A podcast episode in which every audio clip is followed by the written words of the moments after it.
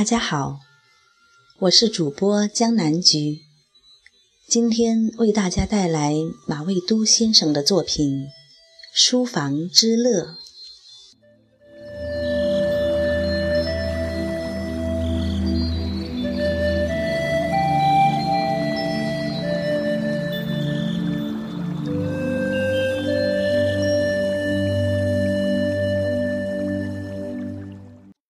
中国封建社会高速有效运转了两千年，很重要的原因是社会以文人为中心转动，学而优则仕成为层层统治者的必由之路。科举制度让每一位梦想成功的文人看到了前途，让文人看到光明。从客观上保证了中国漫长的封建制度强大而坚固，这也就是中国的封建社会长了欧洲封建社会整整一千年的根本所在。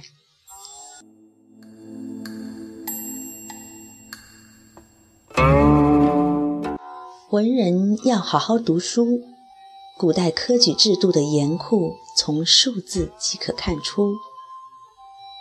隋朝确立科举制到光绪末年废除，一千三百余年的时间内，中国只出了六百多个状元，五万余个举人，平均两年全国出一个状元，一年仅出四十个举人。这个数字让今天的状元们、莘莘学子们不寒而栗。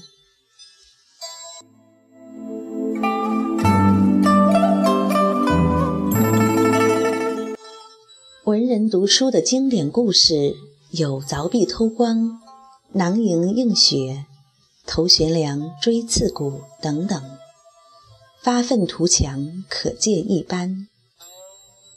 文人的梦想，除去学富五车，更多的恐怕是拥有四壁图书的书房了。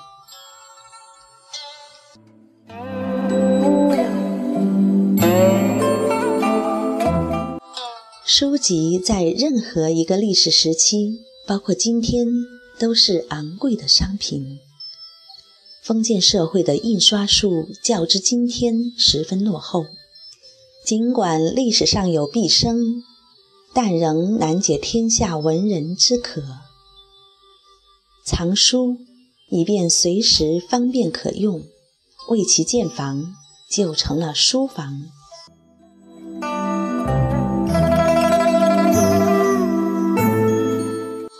写书的书房与读书的书房有些不同。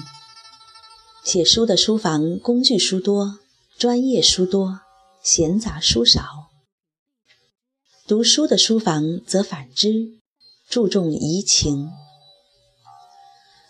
早年我当编辑的时候，书房与客厅、与餐厅、与卧房共处一室，环顾四周。最乐的事就是看书。此看书非彼看书，是欣赏书的陈设，不不是阅读。欣赏满壁图书之乐，我以为仅是文人之乐。后来发现，随着商业大潮，许多商人也有此乐，而且有些颇具创意。满壁世界名著、古典名著，整齐划一，气势恢宏。更有甚者，满墙都是只有书籍的假书，如同砖头整齐码放。其优点是节省空间、节省时间，不用去读，比摆真书还多了一层质朴。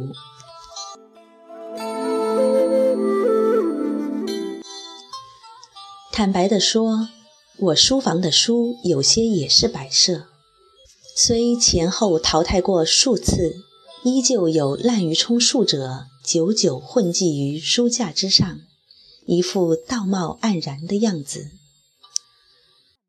小时候读书乐趣最为高涨的时候，正是最没有书的时候。每抓到一本可读之书，真的是废寝忘食。后来有了房子，赶紧亲手打制了一个书架，放上心爱的图书，其情其景其乐，至今历历在目。再后来，才有了真正意义的书房。用金属与玻璃做书柜是违背了我的初衷的。我向往的书房是黄花梨架阁，紫檀书案，檀木书香遇阴雨天一定要散发着香味。理想与现实之间存在差距，按古法炮制书房得个几百平方米。才能游刃有余地使用或欣赏，而目前的三十二平方米只能这样绞尽脑汁开发空间，八组七层，书之重常超乎人的想象，所以叠压的书柜一定要用有强度的材料方能胜任，金属支撑就源于此种考虑。人生会有许许多多遗憾，比如说没有书房时想书房，有了书房想奢侈。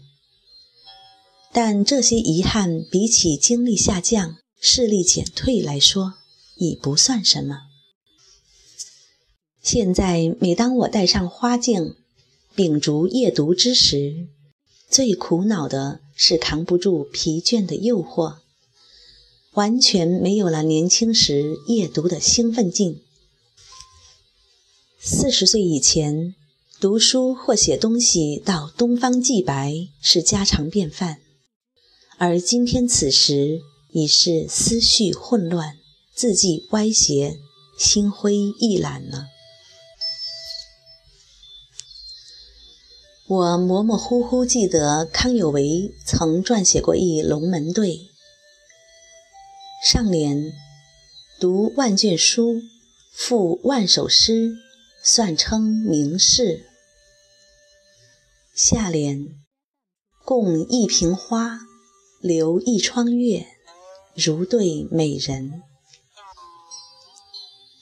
我在想，哪一天我如能够建造这样一间书房，在重金购得此对。则余愿足矣。